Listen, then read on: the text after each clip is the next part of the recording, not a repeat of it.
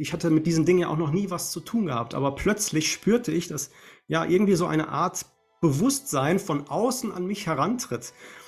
Ich habe Berührungen plötzlich an meinem Körper wahrgenommen. Im Gesicht, in den Haaren habe ich Berührungen gehabt, Gänsehautschauer, aber nur auf der linken Seite meines Körpers. Und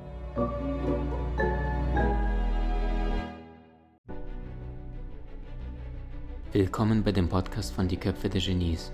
Mein Name ist Maxim Mankewitsch und in diesem Podcast lassen wir die größten Genies aus dem Grabau verstehen und präsentieren dir das spannende Erfolgswissen der Neuzeit. Liebe Freunde, wir alle haben etwas gemeinsam. Wenn wir auf diesem Erdball geboren werden, dann ist es jetzt schon sicher, dass du eines Tages, zumindest physisch, nicht mehr weiterleben wirst, egal ob auf dem natürlichen Weg wenn es dich ereilt im Alter von 80, 90, 100 oder 120, alles dir gewünscht, oder auf einem unnatürlichen Weg, dass plötzlich eine Krankheit oder ein Unfall oder ähnliches in dein Leben oder in das Leben deiner Nächsten, deiner Liebsten kommt. Womit die meisten Menschen sich noch nicht auseinandergesetzt haben, ist, was passiert danach? Was passiert mit der Seele, sofern du glaubst, dass wir eine haben? Und wie geht die Reise weiter?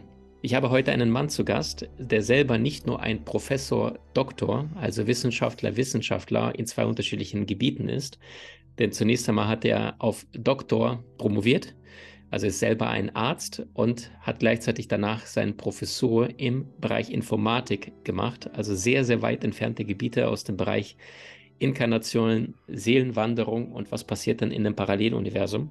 Und umso faszinierender ist es, dass es nicht einer, der nur glaubt, hofft, wünscht und denkt, sondern einer, der der Sache praktisch nachgegangen ist und einfach gesagt hat, wenn wir alles in der Welt da draußen wissenschaftlich untersuchen können, warum dann nicht die Dinge, die uns alle betreffen, nämlich die menschliche Seele. Ich freue mich sehr, dass er da ist, um mit dir und mit mir darüber zu sprechen, was ist die Seele, was hat das Ganze auf diesem Erdball auf sich? Und wie verstehst du die ganzen Zusammenhänge zwischen Geburt, Inkarnation, Karma und was wir Menschen auf dieser Erde erleben für eine relativ kurze Daseinsphase und was das Ganze mit dir zu tun hat? Herzlich willkommen, Dr. Professor Dr. Oliver Lazar. Ja, vielen Dank, Maxim, für die Einladung. Ich freue mich aufs Gespräch. Lieber Oliver, jetzt bist du ein Mensch, der zum einen noch nicht 70, 80 ist, was mich persönlich freut, weil ich sage auch immer, Weisheit ist keine Frage des Alters, sondern deiner Wahrnehmung und deiner Erfahrung. Und gleichzeitig hat dich in deinem Leben etwas dazu bewegt, dich als ein nüchterner, getarnter Wissenschaftler mit diesen übersinnlichen spirituellen Themen zu befassen, was uns sofort äh, verbunden hat. Im Vorgespräch sagte ich zu dir auch, dass ich auch in meinem Leben mit über 200, 250 medialen, hellsichtigen Menschen zusammengearbeitet habe Einfach weil ich so fasziniert war, was es alles möglich ist, in dieser Welt zu erfahren, ohne eine Vorabinformation zu geben. Und wenn du so möchtest, hast du das Ganze wissenschaftlich getestet. Ich habe das für mich mit Bleistift und äh, Papier ausgewertet über Jahre, Jahrzehnte wahrscheinlich mittlerweile. Ähm, und war auch genauso fasziniert. Also wir haben aus der gleichen Quelle geschöpft. Die Frage ist, wie ist es dazu gekommen? Also bist du eines Morgens aufgewacht und hast gesagt, so, äh, das Übersinnliche packt mich. Informatik und Medizin ist nett, aber das ist es noch nicht alles. Ja, so ähnlich, ja, wobei ähm, das doch eher einen tragischen Hintergrund hat. Ich sage mal, für viele Wissenschaftler ist es so, dass sie eigentlich in diesem materialistischen Weltbild leben, denn nichts anderes wird ja auch gelehrt in den Hochschulen. Und äh, oft ist es so, dass dann, wenn Wissenschaftler sich plötzlich mit Spiritualität auseinandersetzen, irgendwie ein persönlicher Schicksalsschlag damit zusammenhängt. Und so ist es bei mir auch gewesen. Ja, ich habe ja Medizin studiert, ja, ich habe die Naturwissenschaften gelehrt bekommen. Für mich war eigentlich ganz klar, okay, wir Menschen, wir sind äh, aus der Ursuppe entstanden, die ersten Zellen, dann gab es Evolution, ja, so. Das war so mein Weltbild. Alles basiert auf irgendwelchen physikalischen, elektrophysiologischen Prozessen. Und warum sollte man das auch in Frage stellen? Das sind ja alles Erkenntnisse, die über Jahrzehnte, Jahrhunderte von anderen Wissenschaftlern ähm, aufgebaut wurden. Und äh, von daher lebte ich auch 43 Jahre lang in diesem Weltbild und war mir dessen auch sehr sicher. Auf der anderen Seite, äh, wenn ich mal im Fernsehen was Spirituelles gesehen habe, so eine Sendung über Nahtoderfahrung und so weiter, muss ich sagen, ich habe das nicht abgelehnt. Ich finde das immer sehr spannend und aufregend.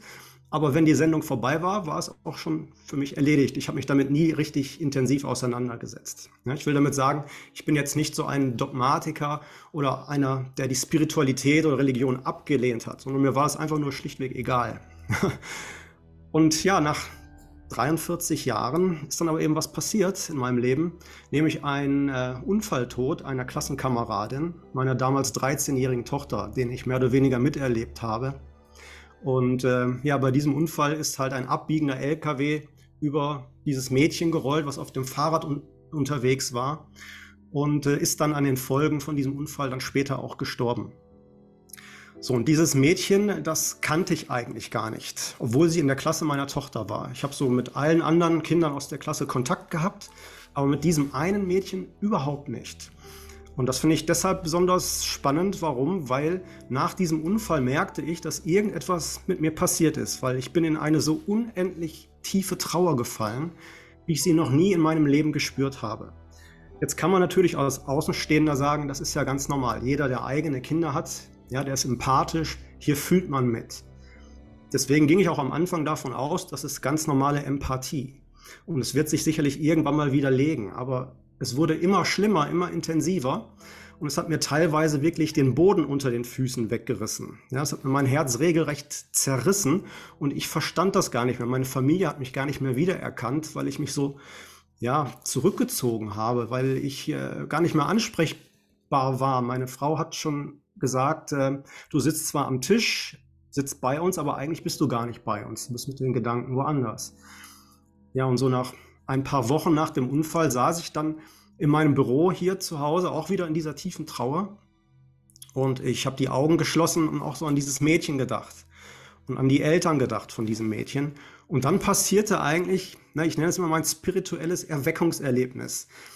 Und zwar vollkommen unangekündigt. Ich hatte mit diesen Dingen ja auch noch nie was zu tun gehabt. Aber plötzlich spürte ich, dass ja irgendwie so eine Art Bewusstsein von außen an mich herantritt. Ich habe Berührungen plötzlich an meinem Körper wahrgenommen. Im Gesicht, in den Haaren habe ich Berührungen gehabt, Gänsehautschauer, aber nur auf der linken Seite meines Körpers. Und es lief auf und ab und auf und ab. So was habe ich in meinem Leben noch nie erlebt. Und dann durchflutete mich eine ja, wie soll ich das beschreiben? Eine gigantische Welle von bedingungsloser, unendlicher, göttlicher Liebe. Ja, in meinem Buch schreibe ich, ich, ich wüsste jetzt keine Sprache oder kein Adjektiv, was das beschreiben könnte, weil es einfach so unendlich große Liebe war, die durch mich durchfloss und plötzlich liefen mir die Tränen vor Freude die Wangen herunter und ich konnte das überhaupt nicht erklären, weil das war nichts, was ich mir hätte einbilden können. Das war so echt, so real. Ne? Also diese Berührungen, ich sage das immer meinem Gegenüber so, als würde ich jetzt zu dir hingehen, Maxim, und dich an den Haaren ziehen oder dich an, am, am Ohrläppchen ziehen. So echt ist das gewesen. Das, das muss ich nicht hinterfragen. Und in dem Moment war mir klar, Oliver, dein Leben ändert sich. Also da, da ist so eine Art Tür aufgegangen und ich wusste, da, äh, da wird sich mein zukünftiges Leben jetzt gravierend verändern. Ich wusste allerdings in dem Moment noch nicht, was das eigentlich war. Also ich wusste, es gibt sowas wie Geistführer oder sowas. Ähm, aber dass es vielleicht das Mädchen war, wusste ich in dem Moment halt noch nicht. Mittlerweile bin ich mir dessen bewusst und ich habe ja auch viel dann dazugelernt. Aber in dem Moment waren viele Fragezeichen in meinem Kopf. Und das war der Startschuss für mich, dann eben mit diesen spirituellen Dingen auseinanderzusetzen. Ich habe so viel gelesen wie noch nie in meinem Leben zuvor und ich habe ja auch viel studiert, ich habe viel gelesen, aber ich habe dann innerhalb von wenigen Monaten mehr Bücher verschlungen zu diesem Thema Spiritualität als in meinem Leben davor an, an anderen Büchern. Und eigentlich habe ich bei den Leuten mit Nahtoderfahrungen so die ersten Antworten gefunden, weil die auch immer davon erzählten, äh, was sie wahrgenommen haben, auch diese Lichteffekte und Licht, Lichtphänomene, auch das hatte ich. Ich hatte das Gefühl, als würde das gesamte Universum leuchten. Also ich habe es nicht mit meinen physischen Augen gesehen, aber meine Augen waren geschlossen. Trotzdem habe ich diese Lichtwahrnehmungen gehabt. Und die Leute schrieben alle davon, dass sie diese Liebe fühlten, dass sie die Angst vom Tod verloren haben. Ich habe mich da so wiedergefunden. Und ähm, ja, das war dann so der erste Step in diese Richtung. Aber ich sag mal, den, den entscheidenden Schritt gab es ein bisschen später, als ich dann wirklich selbst mal äh, zu einem Medium gegangen bin. Ja, ich habe sozusagen einen Termin gebucht, jetzt gar nicht für einen Jenseitskontakt, sondern ich wollte eigentlich nur mal mich mit diesem Medium austauschen und erzählen, was ich so erfahren, erlebt habe. Vielleicht gibt es da ja ein paar neue Antworten. Und ich muss dir ganz ehrlich sagen, Maxim, als ich dann auf dem Weg war zu dem Medium, das war dann irgendwo Richtung Mainz, ich komme ja aus dem Ruhrgebiet, da war ich ein paar Stunden im Auto. ich habe da teilweise über mich selbst gelacht. Ne? Ich dachte, was mache ich hier eigentlich? Ne? Ich, als, als, ich sag mal, säkularer Wissenschaftler, als Naturwissenschaftler, fahre ich jetzt zu einem Medium. Äh, ich hatte mit diesen Dingen ja auch noch nie was zu tun gehabt, aber plötzlich spürte ich, dass ja irgendwie so eine Art Bewusstsein von außen an mich herantritt. Ich habe Berührungen plötzlich an meinem Körper wahrgenommen. Im Gesicht, in den Haaren habe ich Berührungen gehabt, Gänsehautschauer, aber nur auf der linken Seite meines Körpers und bei dieser Dame gelandet. Und wie gesagt, es war gar kein Jenseitskontakt geplant, weil ich empfand ja jetzt auch gar nicht unbedingt, dass mir ein Jenseitskontakt zu diesem verstorbenen Kind überhaupt zustehen würde. Ich kannte das Mädchen ja gar nicht. Aber trotzdem fühlte ich mich auf so unglaubliche Weise mit diesem Mädchen verbunden. Also auf unerklärliche Weise hatte ich wie soll ich das beschreiben, so eine Art Vatergefühle oder sowas gehabt. Und äh, das war teilweise so ein Gefühl, als hätte ich mein eigenes Kind verloren. Und ich konnte mir das gar nicht so recht erklären. Und bei diesem Medium war eigentlich geplant, so eine Art Aura-Reading mal zu machen. Das war zumindest das, was man buchen konnte. Aber nach fünf Minuten hat das Medium abgebrochen und gesagt, Oliver, tut mir leid, ich sehe nichts. Aber sie meinte dann, ich öffne mich aber jetzt mal für die geistige Welt. Ja, sie hatte so eine Art On-Off-Switch und hat sich eingestellt. Und dann sagte sie, Oliver, ich nehme hier ein Mädchen in der geistigen Welt wahr und die sagt, dass sie bei einem Fahrradunfall ums Leben gekommen ist. Kannst du etwas damit anfangen? Und ich muss dazu sagen, ich habe dem Medium vorab nichts davon erzählt. Ja, das Medium kannte lediglich meine Telefonnummer. Ich habe angerufen damals, war das noch möglich, konnte man sie telefonisch erreichen. Äh, ich glaube, ich habe sogar nur meinen Vornamen genannt. Ja, und selbst wenn sie meinen vollen Namen gehabt hätte, sie hätte jetzt äh, mich recherchieren können, aber das Mädchen war mir ja unbekannt. Wie hätte sie da irgendwas finden können, äh, was, was zusammenhängt? Und äh, ich, ja, ich war total überrascht. Ich sagte, ja, ich, ich verstehe das. Ja, ich, ich kann da was mit anfangen. Und dann hat dieses Medium plötzlich angefangen, das Mädchen zu beschreiben. Also äußerlich. Und das stimmte alles. So lange blonde Haare, dünne Statur, ähm, wie die Haare genau aussahen. Und äh, dann kommt eine Ganz, ganz wichtige Stelle, denn dann sagte sie, ich sehe, wie sie auf einem Pferd reitet. Und das wusste ich zum Beispiel. Ich wusste ja nicht viel von ihr, aber dass sie gerne geritten ist, das wusste ich. Ja, und sie sagte, sie zeigt sich gerade, wie sie auf dem Pferd sitzt und also so Bewegungen macht. Also sie hat sehr gerne voltigiert und das fand ich schon mal war super, war ein super Treffer. Woher konnte sie das wissen? Aber es ging dann noch weiter und das ist ja dann auch ein Kernstück unserer späteren Studie geworden. Denn das Medium sagte, Jetzt zeigt mir das Mädchen eine 1 und eine 1. Sie meinte, die, äh, sie würde das ganz klar hier in den Raum zeichnen, diese 1 und diese 1. Und sie macht darauf aufmerksam, es ist keine 11, sondern es sind zwei getrennte Einsen. Und ich konnte damit nichts anfangen mit der Information. Ne? Ich habe dann Telefonnummern und Hausnummer alles überprüft und nichts passte. Und äh, das Medium meinte, das ist nicht schlimm, das würde oft passieren, sagte sie dass dann Dinge kommen, also recht spezifische Informationen und niemand kann da was mit anfangen. Und im Nachhinein, wenn man dann zu Hause ist und anfängt zu recherchieren, vielleicht andere zu befragen, löst sich das dann auf. Und sie sollte Recht behalten, weil ich bin kurze Zeit nach diesem Sitting, so nennt man eine solche Sitzung, zu den Eltern gegangen von der Joma, von diesem verstorbenen Mädchen. Und dann habe ich erzählt, hör mal, ich bin da bei einem Medium gewesen und ähm, die haben, die, äh, sie hat mir eine 1 und eine 1 gezeigt. Kannst du das Rätsel vielleicht auflösen? Habe ich dann die Mutter gefragt. Und die Mutter sagte, nee, das sagt mir jetzt auch nichts, die 1 und die 1. Und dann erwähnte ich fast nur noch so beiläufig im Nebensatz, naja, kurz davor hat sie sich gezeigt, wie sie auf einem Pferd geritten ist. Und dann sagte die Mutter, oh ja, jetzt verstehe ich das. Weil kurz vor ihrem Unfall hat sie zweimal den ersten Platz bei einem Reitturnier belegt. Und das war so ein absoluter Hammermoment. Ja, also da, da fiel uns beiden sozusagen sprichwörtlich die Kinnlade herunter, weil ich dachte mir, wo kann denn diese Information hergekommen sein?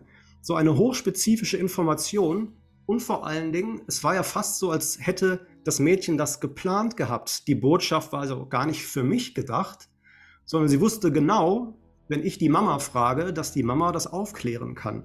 Also es war eigentlich eine Botschaft für ihre Mama. Und das war sozusagen für mich der Startschuss zu sagen, wow, äh, da muss ich noch mal genauer hingucken. Ja, also das, das ist ja unfassbar, was, was da für eine Information durchgekommen ist. Und äh, diese Geschichte, die äh, geht im Übrigen nachher noch weiter. Ich würde aber gerne noch das Sitting zu Ende bringen, äh, was ich dort bei dem, bei dem ersten Medium hatte. Denn es gibt noch ähm, einen größeren Hintergrund, warum diese Verbundenheit existiert zwischen diesem Mädchen und mir. Denn äh, das Medium sagte, äh, das Mädchen zeige ihr, dass ich in einem früheren Leben einmal ihr Vater war und dass ich in, einem, in diesem früheren Leben auch ihren frühen Tod habe miterleben müssen. Mit anderen Worten, ich habe mich jetzt sozusagen in diesem Leben durch ihren erneuten Tod mehr oder weniger an diese Gefühle aus dem früheren Leben wohl zurückerinnert. Das war sozusagen so eine Art Auslöser. Und mich hat es wieder sozusagen in diese alten Emotionen hineingezogen. Da, daher kommt diese extreme Trauer, die ich da auch gefühlt habe. Wobei ich sagen muss, ich habe das noch nicht so hundertprozentig geglaubt in dem Moment, als ich bei dem Medium war. Weil auf dem Weg nach Hause, als ich wieder im Auto saß, kam natürlich der Wissenschaftler wieder durch. Ne? Also die, die, kritische Stimme in meinem Kopf hat gesagt, hör mal, das ist ja jetzt nur ein Medium gewesen. Äh, vielleicht war das ja auch nur so nach dem Motto, ich erzähle dem einfach mal, der ist im früheren Leben der Vater gewesen, dann ist der glücklich oder so. Ja, das hätte ja einfach nur so eine Art Assoziation sein können. Aber sie hat ja auch gesagt, in diesem früheren Leben hätte ich sie verloren. Das ist ja schon eine recht spezifische Information, finde ich. Warum ist das so wichtig? Nun, ich wollte mehr wissen zu diesem Thema Reinkarnation. Und ich habe etwa drei Wochen nach diesem ersten Termin hier in meiner Heimatstadt in Essen bei einem zweiten Medium ein Seminar gebucht zum Thema Reinkarnation. Und als ich da den ersten Tag im Seminarraum saß, saß ich direkt neben dem Medium. Es gab so eine kleine Vorstellungsrunde. Und auch dort äh, kannte das Medium mich nicht. Ja, also ich habe mich klar angemeldet mit meinem Namen, aber ähm, es waren 30 oder 35 Leute da. Sie wird jetzt nicht jeden Einzelnen irgendwie recherchiert haben und selbst wenn, hätte sie niemals so hochspezifische Informationen finden können wie die, die sie dann durchgab. Ähm, ich habe also nur kurz gesagt, hallo, ich heiße Oliver, ich habe den Unfalltod einer Klassenkameradin meiner Tochter miterlebt. Und dann unterbrach mich das Medium schon und sagte, ja, halt Oliver, ich weiß, das Mädchen steht direkt hinter dir und sie sagt, dass du in einem früheren Leben mal ihr Vater warst und dass auch du ihren frühen Tod hast miterleben müssen. Aber in diesem Leben solltest du das nicht noch einmal erleben.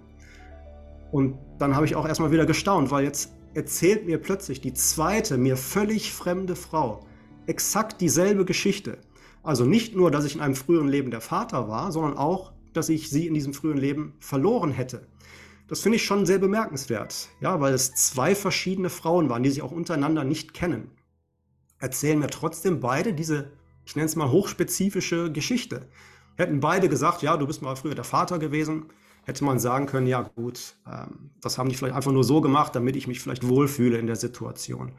Nein, aber beide haben halt auch gesagt, du bist früher einmal oder du hast sie früher in diesem Leben auch verloren. Das finde ich schon sehr speziell. Und dann hat dieses Medium, dieses zweite, den Unfallhergang in allen Details wiedergegeben. Ja, sie hat gesagt, das war ein LKW, die Farbe des LKWs, wo das Mädchen verstorben ist und noch vieles mehr, was ich teilweise selber gar nicht wusste. Wo ich dann auch zu den Eltern gegangen bin, die mir das dann bestätigt haben. Ich sage mal so circa 90 Prozent, 80, 90 Prozent von den durchgegebenen Details waren korrekt. Und da an der Stelle konnte ich mich nicht mehr selbst belügen. Also da habe ich gedacht, Oliver, jetzt äh, das zweite Medium hat jetzt auch wieder diese präzisen Details genannt. Da ist mehr dran. Und ich habe ja auch erlebt, wie heilsam das für mich war und habe in solchen Seminaren, die ich ja mittlerweile auch schon vielfach besucht habe, oft mit Eltern zu tun, die Kinder verloren haben. Und wenn man dann einmal gesehen hat, wie tröstlich solche Botschaften sind für diese Eltern. Ja, also im Grunde genommen ist das Schlimmste passiert, was man sich im Leben vorstellen kann. Das eigene Kind stirbt und du kannst mit nichts auf der Welt getröstet werden, mit absolut nichts. Aber wenn diese Leute plötzlich solche Botschaften bekommen, so hochspezifische Botschaften, und sie können wieder lächeln und haben wieder Hoffnung. Ja, wir haben es ja auch dann in unserer Studie oftmals in den Fragebögen gesehen, dass, dass solche Leute schreiben, das ist das Einzige, was, was es mir ermöglicht hat, überhaupt wieder weiterleben zu können. Ja, dann, dann zeigt es auch, welche Power so ein Jenseitskontakt hat, der eben nicht auf irgendwelchen Tricksereien beruht, sondern hier sind wirklich authentische Botschaften. Weil es ist nämlich nicht so, wie es oftmals heißt, dass trauernde Menschen, ich sag mal, naiv und blöd werden und alle daher gesagten Floskeln glauben. Das ist nämlich genau das Gegenteil. weil man sich ja nicht selbst belügen, belügen will. Ne? Man, man möchte ja den Beweis, man möchte Evidenz haben. Und das kriegt man nur, wenn man wirklich solche hochspezifischen Botschaften durchgibt. Ja, und das war der offizielle Startschuss sozusagen, weil ich, ich bin Wissenschaftler und habe gedacht, wenn ich das jetzt mal groß untersuchen würde, was wäre das für eine, ein faszinierendes Resultat, wenn ich zeigen könnte, hey, wenn wir jetzt ganz, ganz viele Jenseitskontakte untersuchen und ein Großteil davon liefert solche evidenten Botschaften, was das für ein enormer Hebel wäre, auch für unsere Gesellschaft, vor allem für die trauernden Menschen. Ja. Und das ist sozusagen mal in Kurzform mein Werdegang, ich sag mal, vom materialistischen Wissenschaftler hin in die Spiritualität und dann auch zu, zu unserer Forschungsarbeit in dem Bereich. Wahnsinnig faszinierend. Ähm, vielen Dank fürs Teilen. Und du hast ja auch gesagt, dass ähm, zu Beginn ist gerade als Wissenschaftler, wenn du solche Botschaften hörst von einer Welt, mit der du noch nicht so viel zuvor anfangen konntest, zumindest in diesem Leben, das erschlägt dir ein. Und ich kann das Gefühl so gut nachempfinden, auch in meinen mit über 200 medialen äh, Hellsichtigen, die meisten davon waren Frauen, äh, die ich sprach, wo du manchmal Informationen bekommst. Einfach, bei mir war das nicht privat wie bei dir vor Ort, zumindest nicht alle, sondern am Telefon. Und es ist so verblüffend, dass es wirklich da draußen Menschen gibt, mediale. Einige davon waren selbst schon oft klinisch tot gewesen, die einfach einen reinen Kanal haben und die Informationen durchgeben zu dir, zu deiner Vergangenheit, zu den Menschen in deinem Umfeld, wenn du bestimmten Namen nennst, sogar ohne Karten, ohne alles. Und die einfach dieses Wissen haben, beziehungsweise channeln, das ist ja äh, das, der Fachbegriff dafür, was rational nicht zu begreifen ist. Und jetzt gibt es zwei Möglichkeiten. Entweder du sagst, okay, jetzt bin ich komplett, äh, äh, geh in die Klapse, oder aber du öffnest dich dem Spirituellen und sagst, okay, was ist das, wovon ich noch nichts mitbekommen habe in diesem Leben? Und gleichzeitig vielleicht die Frage noch zum Abschluss von unserem ersten Gespräch.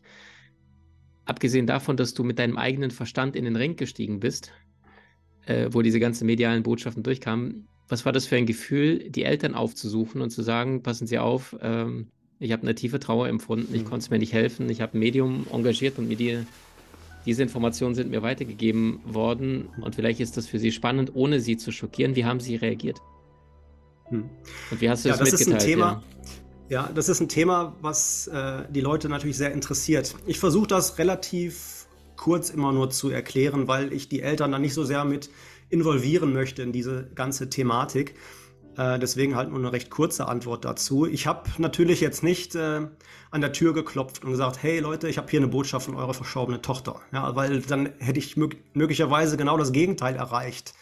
Ja, das heißt, ich habe da wirklich auch ganz sanft in kleinen Schritten mich angenähert. Nach dem Motto, ähm, vielleicht hier ist erstmal ein Buch zu diesem Thema, um mal so reinzuhören, äh, was sagt er denn dazu oder seid ihr überhaupt offen für so ein Thema? Und ja, ich muss sagen, dass die Eltern wirklich ähm, vorurteilsfrei waren und auch offen waren und auch dankbar sind, glaube ich, ähm, sodass ich dann nach und nach dann auch mehr erzählen konnte. Ja, also es ist nicht so, dass ich direkt mit der Tür ins Haus gefallen bin, sondern das ganz behutsam gemacht. Äh, mittlerweile sind wir aber auch wirklich sehr gut befreundet und ähm, ja, von daher ähm, war das alles gut, dass wir das so gemacht haben. Wenngleich, das muss ich auch dazu sagen, äh, die beiden, also die Eltern waren auch bei einem eigenen Jenseitskontakt und da hat es leider nicht gut funktioniert. Ja, also all das, was ich sozusagen erlebt habe an Positiven, haben die Eltern leider nicht gehabt. Ähm, was natürlich ja für mich jetzt ärgerlich ist und traurig ist. Und ich denke mal, Mensch, ausgerechnet da jetzt, ne, wäre es doch wichtig gewesen. Aber ich habe erst letzte Woche auch von einer anderen Mutter eine Nachricht bekommen. Ähm, da ist das Kind vor wenigen Wochen erst gestorben. Und sie hat kurzfristig einen Termin bekommen und war beim Medium. Und das hat auch nicht gut geklappt ne, und war hinterher total enttäuscht.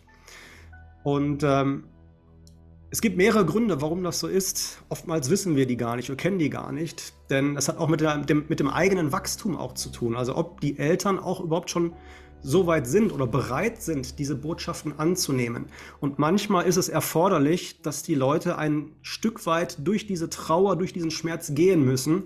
Man kann nicht sein Kind verlieren, nach zwei Wochen zum Jenseitskontakt gehen, nach dem Motto, so jetzt ist wieder alles gut. Man muss erstmal aus diesem Nebel der Trauer raus, das alles verarbeiten und vielleicht mal nach einem Jahr, vielleicht nach zwei Jahren, vielleicht sind manche erst nach drei Jahren so weit, zu einem Jenseitskontakt gehen, weil man dann erst in der Lage ist. Und ich sage auch immer, die geistige Welt muss auch ihr Okay geben. Wenn die geistige Welt sagt, das ist noch nicht der richtige Zeitpunkt, dann wird der Jenseitskontakt auch nicht gut funktionieren. Das heißt, wir können das auch nicht erzwingen. Also so gut das Medium auch sein mag, selbst wenn es das beste Medium der Welt ist, wenn die geistige Welt sagt, das ist noch nicht der richtige Zeitpunkt, wird es nicht gehen. Ja.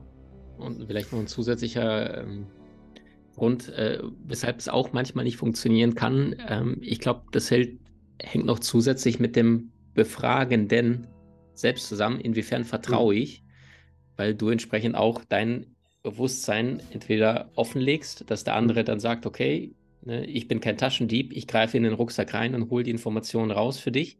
Es gibt mhm. aber viele Menschen, die sind komplett verschlossen und sagen so, jetzt erzähl's mir, machen aber ja. selbst nicht auf. Und das ist dein Vertrauen zum Medium selber. Und, und das kannst du ja nur haben, wenn du dem Spirituellen gegenüber schon offen bist. Also zusätzlich zu dem Nebel, den du angesprochen hast, der Trauer, den viele Eltern umgibt und sie dann aus dem Ratioverstand dann etwas spirituell erzwingen wollen ne? mhm. und dann die geistige mhm. Welt zumacht oder Medium gar nicht bei demjenigen lesen kann, wahrnehmen ja, kann. Also es hängt sehr, sehr oft verschiedenen Dingen zusammen. Ja. Ähm, lieber Oliver, wir sprechen gleich im Teil 2 zum Thema, was aus dieser bewegenden Geschichte, und ich hatte mehrere Male Gänsehaut und ich kannte die Geschichte vorher schon, ähm, von einem anderen Video, was ich von dir gesehen habe im Internet. Du hast ja damit etwas gemacht und hast auch riskiert, als Wissenschaftler deinen gesamten Ruf, alles, was du aufgebaut hast. Du bist ja selbst an einer privaten Hochschule äh, durch den Kakao gezogen wird, äh, bei der Bildzeitung ausgeschlachtet wird. Aber gleichzeitig hast du gesagt, hey, ich muss damit etwas tun, weil A, den Hinterbliebenen hilft und B, weil du es selbst praktisch erfahren hast. Und du hast eine faszinierende Studie durchgeführt, die genau diese Jenseitskontakte beleuchtet. Was das damit auf sich hat und wie das Ganze praktisch funktioniert hat, das erzählt er uns selbst im Teil 2.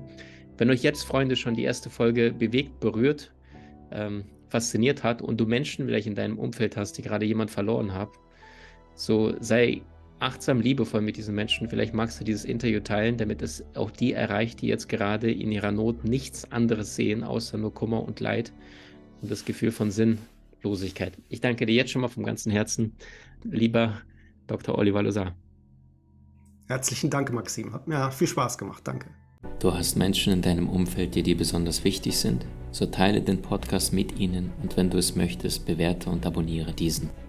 Wenn du noch schneller deine Meisterschaft erlangen möchtest, so findest du über 20 außergewöhnliche Videokurse in unserer Genieakademie unter maximmankiewicz.com.